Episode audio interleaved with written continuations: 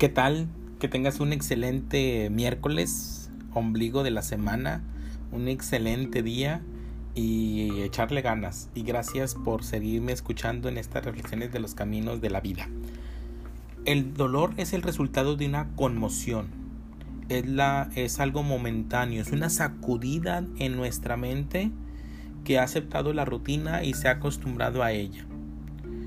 Eh, cuando sucede el dolor, o cuando el dolor, cuando el dolor eh, está en nuestro, en, nuestro interior, es porque ha sucedido una muerte, porque ha habido la pérdida de, un empleo.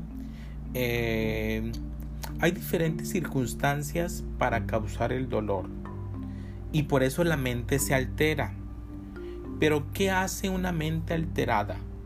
Encuentra la manera de volver a su condición inalterada busca refugio eh, en, algo más seguro, en una relación, en una eh, eh, conversación.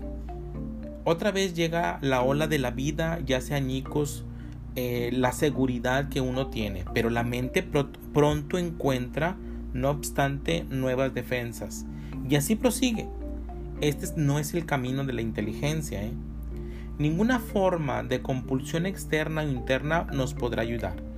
Toda compulsión, por sutil que sea, es el resultado de la ignorancia, nace del deseo de recompensa o del miedo al castigo.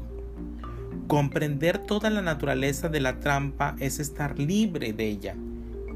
Ninguna persona, ningún sistema, ninguna creencia puede liberarnos.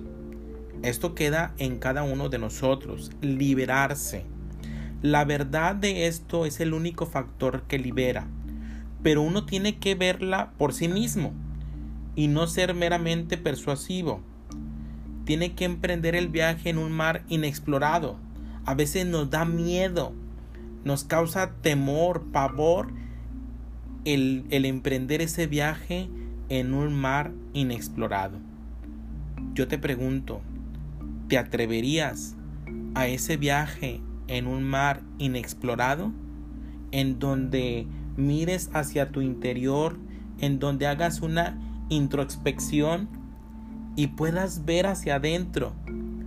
Dejas eh, eh, que dejes a un lado lo externo y puedas ver hacia tu interior, porque el dolor es el resultado de una conmoción.